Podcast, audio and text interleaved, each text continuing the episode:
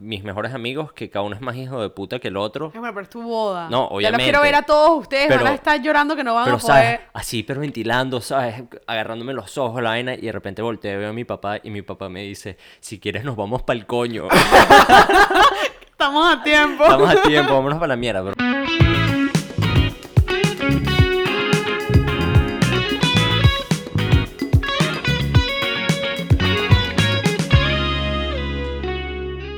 Bienvenidos y bienvenidas a otro episodio de todo un podcast. Yo soy Claudia Yo soy Alejandro.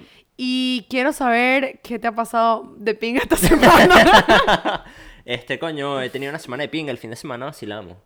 Este, el viernes nos caímos a traguitos. El... ¿Y a dónde camino me invitaron? Si te invitamos, diablo. A lo- ¿El viernes? El viernes te invitamos, lo pusimos en el grupo, llégate.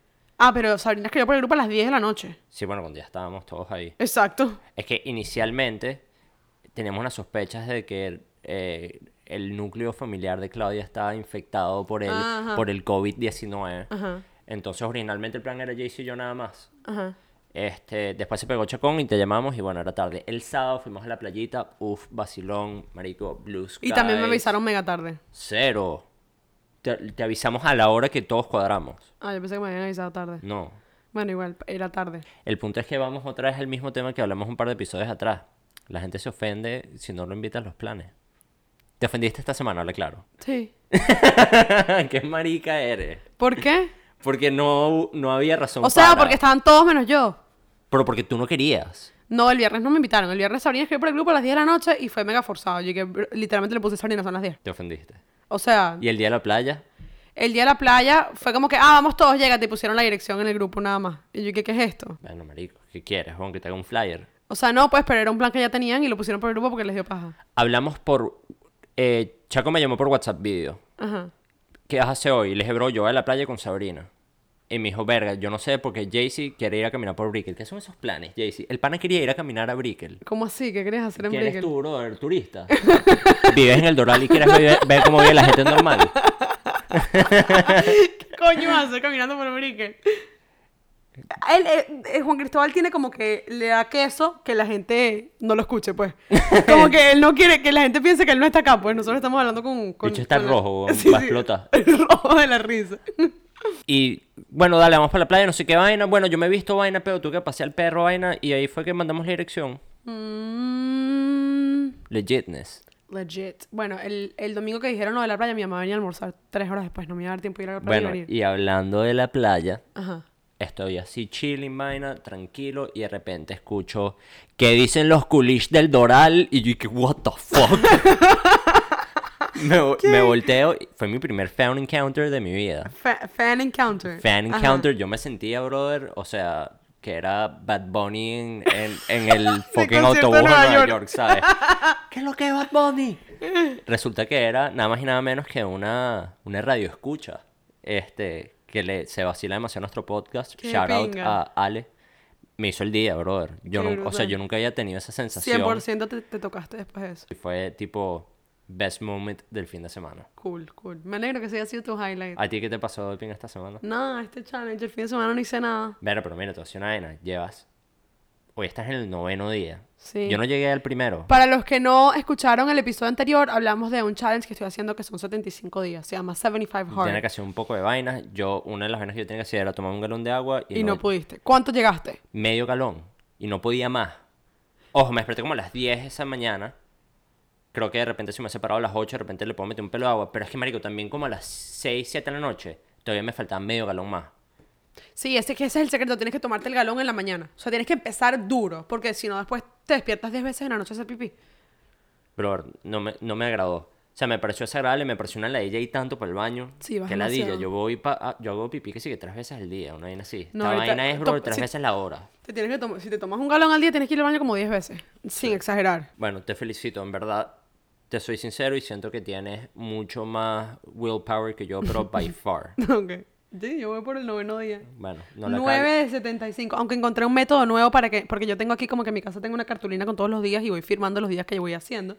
Y entonces lo tengo como por semana. Tipo, del 1 al 7 es una, es una línea. Del 8 al 14 es otra línea. Así. Descubrí una manera en la que siento que psicológicamente es más corto. En vez de pensarlo en 11 semanas, Lo calculas en 10 días. Son 7 veces 10 días. Marico, cállate la jeta. me parece mucho más... Me das ganas de llorar, weón. Bueno, brother, a mí tú me das ganas de llorar que no puedo hacer 25 squats en un día. No, si los puedo hacer. El peor es que al día siguiente camino como si me hubiesen cogido por el culo, weón. ¿Qué le De pana, demasiado desagradable. No podía hacer nada con mi vida. Bueno, entonces te rendiste, no vas a hacer el challenge. Voy a intentarlo una vez más. No puedo ser así de mediocre. Ok.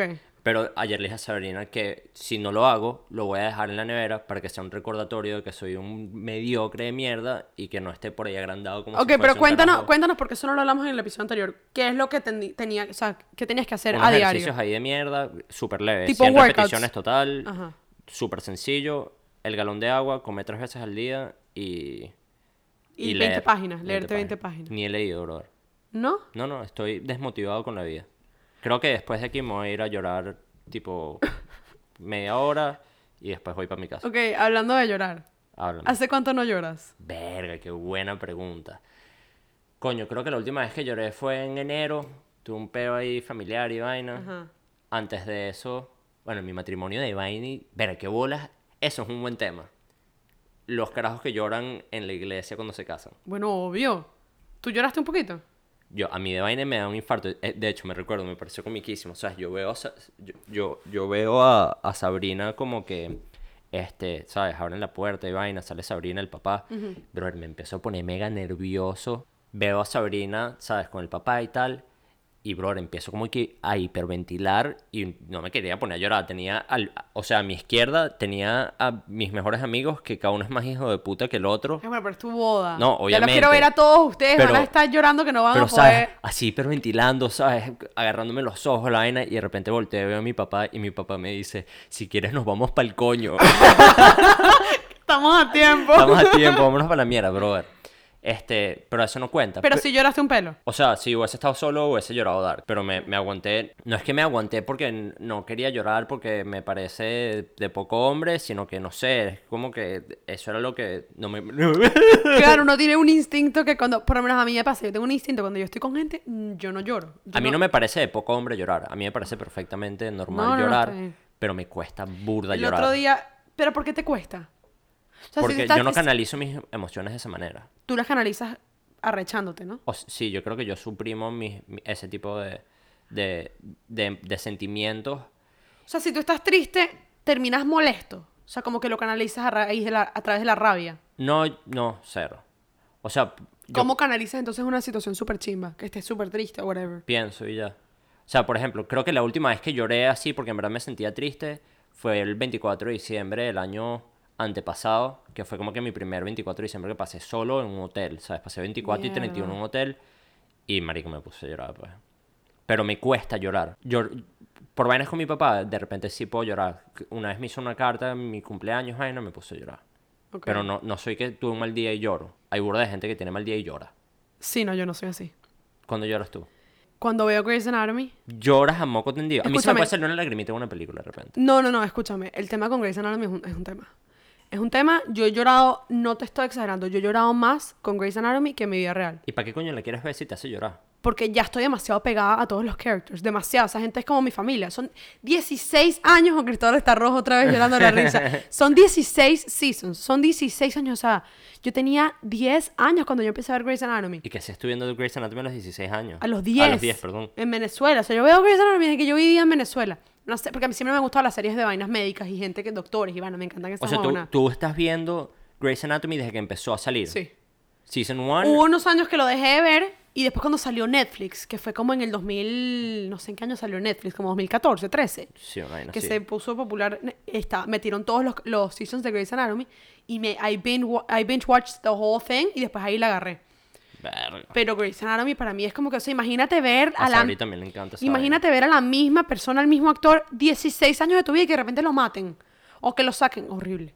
El último season, horrible. O sea, yo he llorado más viendo Grey's Anatomy que cualquier otra vaina en mi vida. Pero yo personalmente, como que, yo sí tengo un tema con llorar porque es como que a mí no me gusta que la gente me vea llorando, no me gusta. Siento que es una vaina como privada. A menos de que sea una vaina que no puedes controlar. O sea, como que, bueno, las veces que se, ¿sabes? Cuando se murió mi abuelo, cuando se murió mi abuela, es una vaina Sí, natural de la vida, eso es otro tema. Pero como que no sé, como que me pasó algo y no me aguanté. No, esa vaina de que no me aguanté no existe. Me voy para el año y lloro. A mí tú no me tienes que ir llorando, ¿entiendes?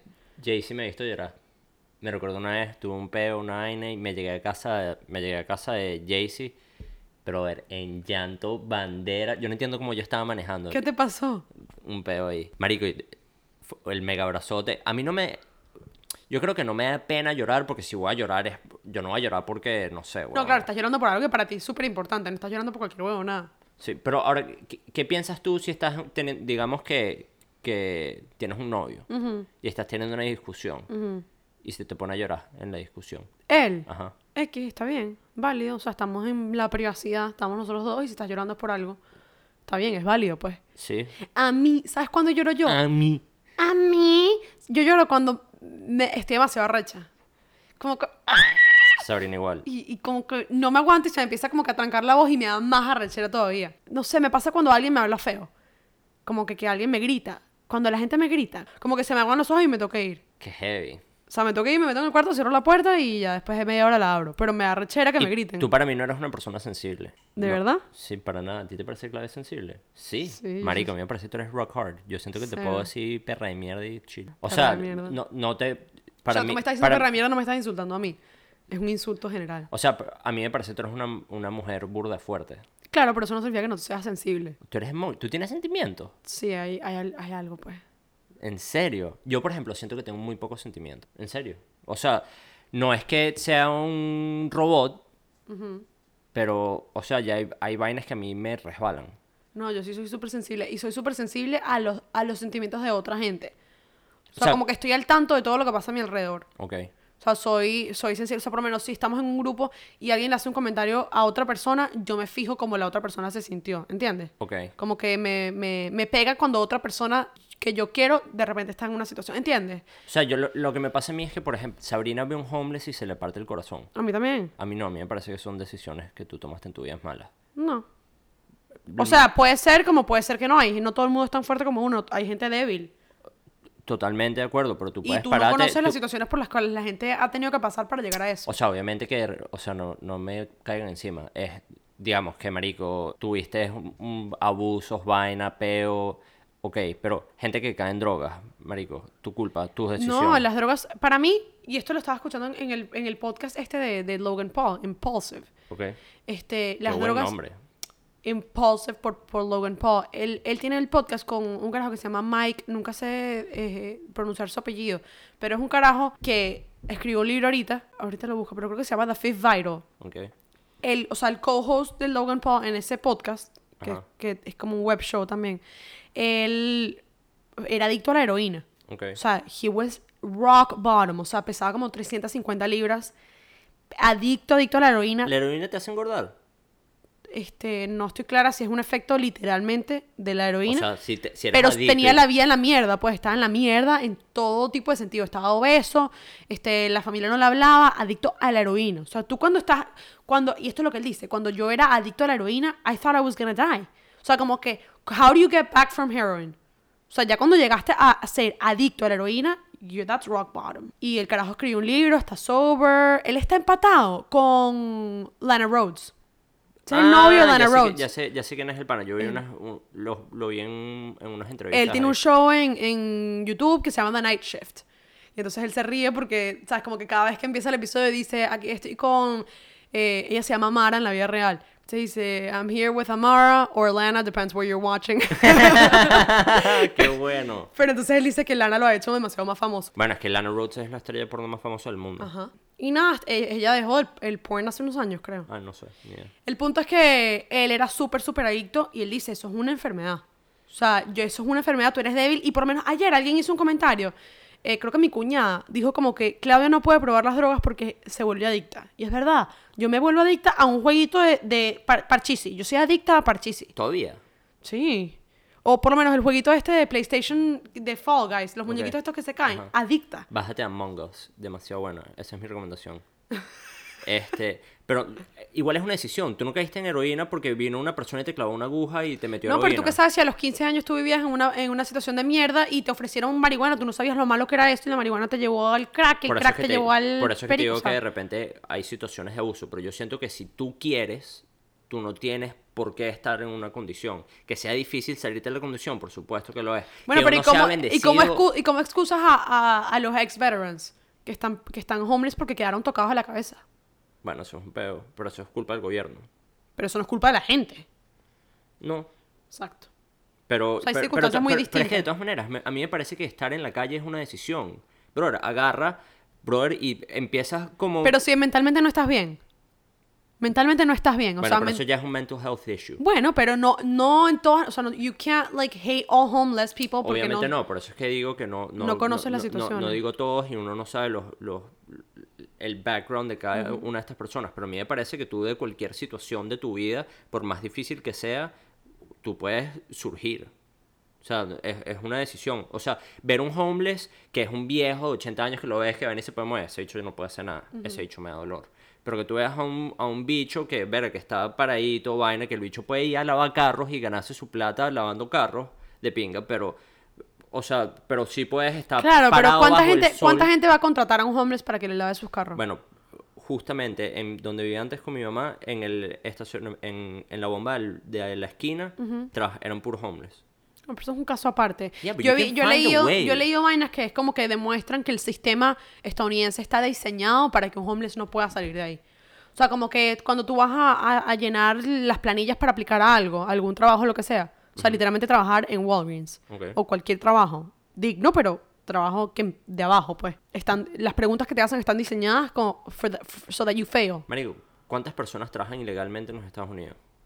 Si esa persona puede conseguirse un trabajo, porque el homeless no puede? Yo lo que te quiero decir es que hay situaciones para cada Bueno, cosa. o a, lo que te... no al- todo es black and white. No, totalmente de acuerdo contigo, pero a lo que voy con esto es que yo de repente no siento emociones por vainas que de repente una persona normal si le partiera el corazón, ¿entiendes? Yo creo que con el tiempo me he convertido en una persona demasiado concreta, ob- objetiva. O sea, yo siento que una de las razones por las cuales para mí ahorita es imposible creer en una religión es, es parte de eso. O sea, es que no está bien, pero todo mucho más cuadrado. O sea, si if things make sense, they make sense. If they don't make sense, they don't make sense, punto y final. Ayer justamente estaba teniendo una conversación con, con un primo que es hiper mega religioso. y le- Católica. eh, cristiano. Entonces le hice una pregunta y vaina. Y marico, puntos demasiado válidos, los respeto demasiado. Como que el bicho, como que marico, yo siento a Dios en mí, no sé qué vaina. Y pa- para mí es lo más grande y lo que más creo y lo más fuerte y no sé qué vaina. Y la iglesia tiene demasiadas vainas malas, pero este, yo cuando voy a la iglesia es para conseguirme a Dios, no para seguir la institución, que me parece súper cool. Pero si yo lo pienso objetivamente, es o sea, un negocio, marico, punto y final. Pues no, no hay. Bueno, pero la iglesia es un negocio, Dios no es un negocio. Claro, pero si tú, si tú tienes un Dios, Pepito tiene un Dios, los judíos tienen un Dios, los musulmanes tienen un Dios, los budistas tienen figuras como dioses, más no un Dios. Ya demasiada gente, demasiada opinión, de- marico, todos son paja. Bueno, como lo que hablamos en el episodio anterior de Unorthodox. Claro. Vayan, escúchenlo. Vayan y escuchen. Me gustó eso. Pero mira, leí un tweet hablando de, de los hombres que, que no lloran y vaina, no sé qué, un tweet comiquísimo de una caraja que puso. Why do guys flex that they haven't cried in like six years? Bro, please, go see a therapist. Totalmente de. Demasiado. Es como que, ok, o sea, que te las eches de no haber llorado en X cantidad de tiempo es y que, bro, necesitas es ayuda. Pero es que yo creo que es un- una forma de canalizar tus peos. O sea, no todo, yo me imagino que habrán, habrá gente que se mete a bañar y llora en el baño y que sí que es su therapy, ¿sabes? Como que... Puede ser, sí. Como drenar. Pero si alguien genuinamente no ha llorado en seis años, están bottling up demasiadas vainas. A juro. Pero es que no tienes por qué llorar. O sea, boleta si tu desahogo es llorar, pero si tu desahogo es pensar y escribir las vainas en un papel y reflexionar. Y o sea, tú dices que no es necesario llorar. No. Yo sí creo que es necesario let it out. O sea, es un, es un instinto humano. Yo prefiero pegar un grito. O sea, no tipo insultarte, sino estar en una frustración. ¡Ya! Que no lo hago. I feel like you do. Lo he hecho. No diría que. O sea, no diría que es como que mi, mi go-to desahogue. Pero sí, coño, marico, o sea. Mira, ahorita que hablas de, de tweet, eh, vi un. Este. Un post en Instagram eh, que decía tipo. Close friends. Este. Primero vi un tweet tuyo que decía que marico, porque coño estoy en tus close friends. Y después vi este post que decía que you're not in my close friends because you're my friend, you're in my close friends because you don't judge. Que me pareció un punto. That's good. Hiper That's mega good. válido. A mí me pasa que a veces como que... O sea, yo en mis close friends siempre he tenido como que alrededor de 40 personas. Ok. Y son como que 40 personas que yo he revisado esa lista mil veces porque a veces monto algo que digo, ok, not everybody can see this. Ok. Entonces de repente digo como que, ok, let me check my close friends. Entonces, tipo, pero yo tengo que ser mi mamá en close friends, pues. Pero Ok. si yo de repente voy a poner algo que es como más privado, que mi mamá lo puede ver porque es cualquier vaina, pero es una vaina que de repente me daría pena con una persona que es allegada a mí, pero no es de mis mejores amigos. Entonces Ok. los cambio, los quito en ese momento. O sea, hago como un filtro. O sea, tu, tu close friends fluctúa. Ajá. Verga, qué loco. Sí, o sea, tengo como que las mismas 35 personas que no quito, pero después tengo como otros 5 o 6 que me vacilo, que, que ellos, ellos se vacilan burdo mis close friends, porque mis close friends pueden llegar a ser bastante cómicos. O sea, Sí, yo pongo lo que sea en close chévere friends. a veces, sí. Y, y hay veces que no los puedo poner, pues, no sé, hay cositas que no, pues. Cuando haces qué, por ejemplo. Cualquier vaina.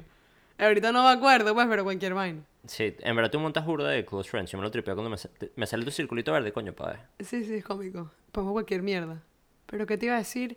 Hay gente random que te tienen close friends que tú dices, porque esto? El otro día vi el circulito verde en una jeva que estudió conmigo en el colegio aquí en Miami, tipo a los 12, 13, 14 años, con la que, que de repente la he visto seis veces desde ese momento, desde que nos graduamos de middle school, pues. Sí, y yo sé, que, a mí me why am I your close raro. friends? Yo creo que tengo un poco más de gente en close friends, pero es como que...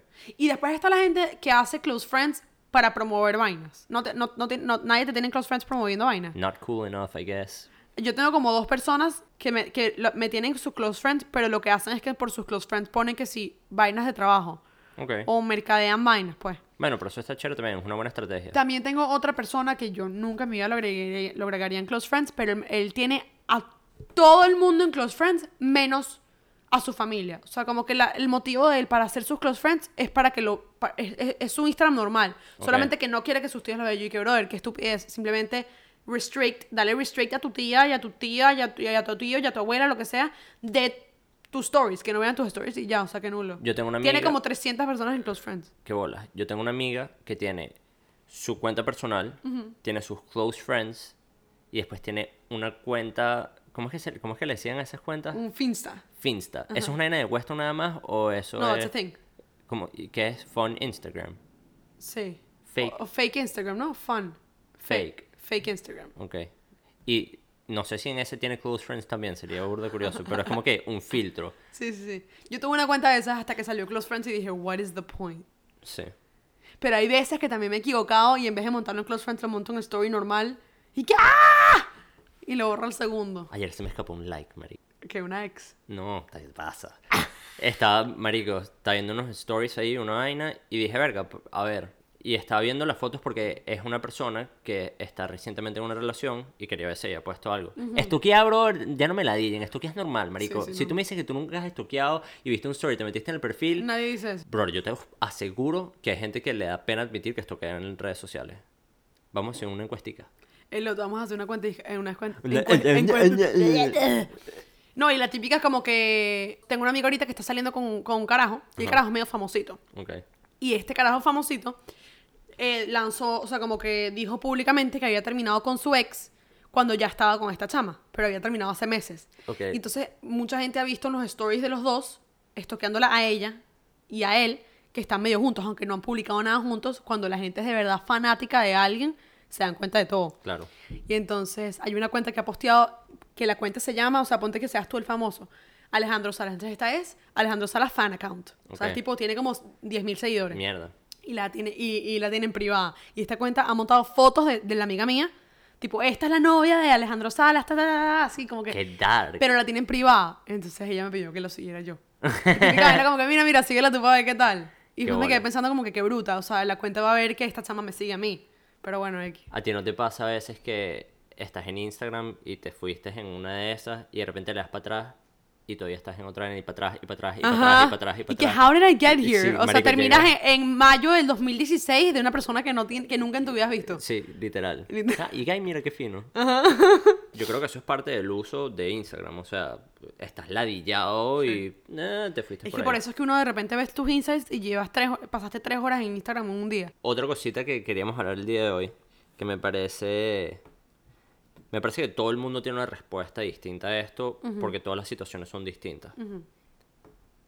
Pero te hago una pregunta. Te hago una pregunta. ¿Cómo te sientes tú sobre pedirle plata a tus padres? A tus padres. A tus padres. Siempre siento que eres un judío wannabe cuando dices padre. ¿Por qué, weón? ¿Cómo se No le sé. dice? Papás. Papás. Pero tus padres, o O padres, sí. No sé. mis padres.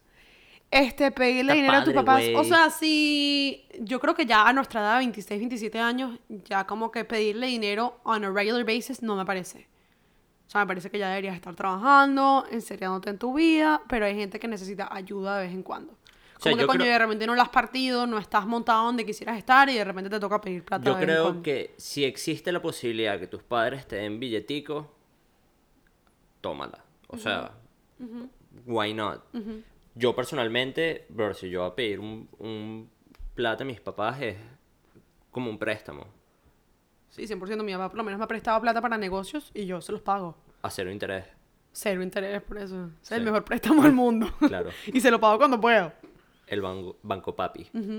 Pero, o sea, coño, no sé. Yo, yo- Claro, porque son negocios que son buenas oportunidades, él las evalúa conmigo y si a él le parece que son buenas oportunidades, me presta la plata y yo se la pago. Claro, ahora te hago una, te hago una pregunta. que. Este, te digo otra cosa. Ajá. ¿Hasta qué punto te parece a ti que está bien que, o sea, que tus papás te mantengan al 100%? O sea, ¿te parece que es una es que hay diferentes circunstancias, porque por lo menos si hay alguien que de repente sigue estudiando, o sea, por lo menos si tú estás estudiando medicina, tu papá te tiene que mantener. A menos de que estés en loans y vayan y estés trabajando aparte, pero es muy difícil que tú estés estudiando medicina y estés trabajando Sí, bueno, pero esas son condiciones eh, personales de nosotros o de, de personas que de repente tus papás puedan afford esa vaina. Pero yo sé perfectamente de carajos que pueden ya estar on their own fácilmente y sí, ¿en, en qué momento paras? Yo creo que paras cuando ya puedes vivir de tus propias ganancias. Lo que pasa es que es tan cómodo, brother. O sea, yo creo que si yo pudiese, Es como, yo pero, no eso pararía. pero eso es culpa de los papás. Yo conozco carajos que, o sea, tienen 26, 26, nuestra edad. Y literalmente no trabajan y les sabe a bola y lo que hacen es joder y lo que hacen es gastarse la mesada que le dan los papás. Todavía a estas alturas porque tienen la comodidad que los papás les han dado a raíz de los años que, bueno, o sea, están cómodos. Los papás tienen dinero, le piden dinero, se los dan y listo. Y ellos no trabajan porque están cómodos. Pero es como que, o sea, ¿y ¿qué futuro te ves? Ok, o sea, ¿hasta ahora, cuándo? ahora te digo, si tú tuvieses esa posibilidad que te paguen absolutamente todo, que tú simplemente estés para la joda y te puedan dar eso toda tu vida, ¿lo tomarías? No, me parece nefasto. Yo he trabajado desde que tengo 16 años, no tiene sentido. Así yo tenga la posibilidad de que me mantengan, me parece nefasto. Como que trabaja. Aparte a mí que me parece, me parece tan de pinga trabajar y producirte tu propia plata y el orgullo que da comprarte tus propias vainas del dinero que tú te ganaste trabajando tú. No sé, vivir de dinero tus papás me parece nefasto. O sea, yo te Una soy- vaina es que no puedas. Una vaina es que hayas tenido muy mala suerte con el tema de los trabajos. Por ejemplo, amigos nuestros, gente conocida nuestra que está viviendo en Madrid y está pelando bola en España porque en España es un pedo conseguir trabajo. O de repente No, si y que tienen... los sueldos son una mierda. Exacto, o de repente sí tienen trabajo pero ganan 800 euros al mes. Con 800 euros al mes pagas la renta, te pagas el, el, el- el mercado y ya no, da más, no das más.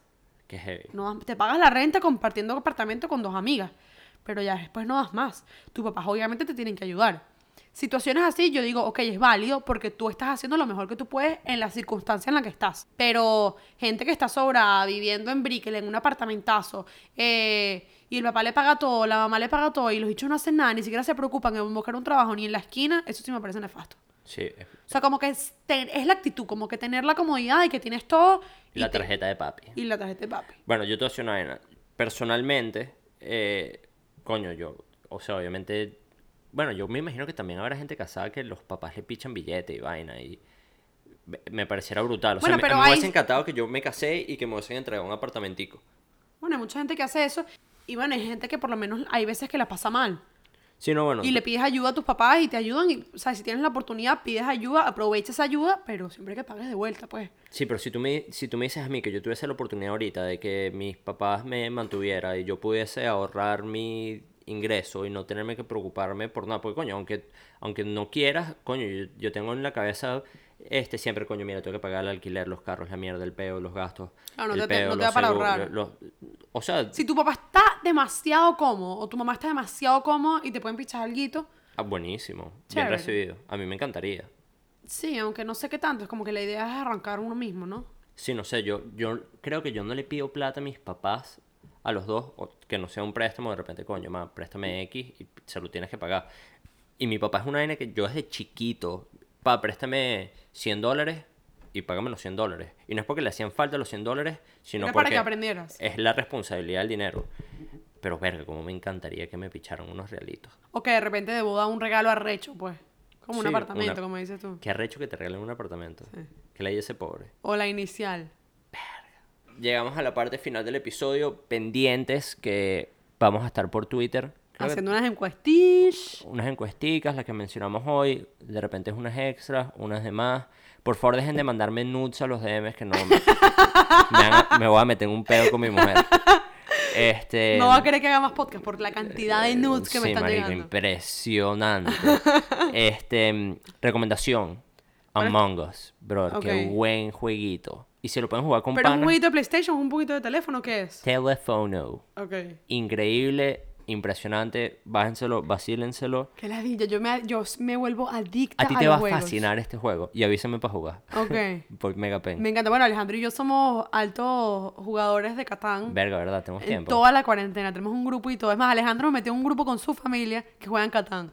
Y yo a veces juego con tu familia sin ti. Brutal. Lo peor es que yo entré en ese grupo agrandada. Agrandada. Tú- Pero diste chocolate. Sí, sí.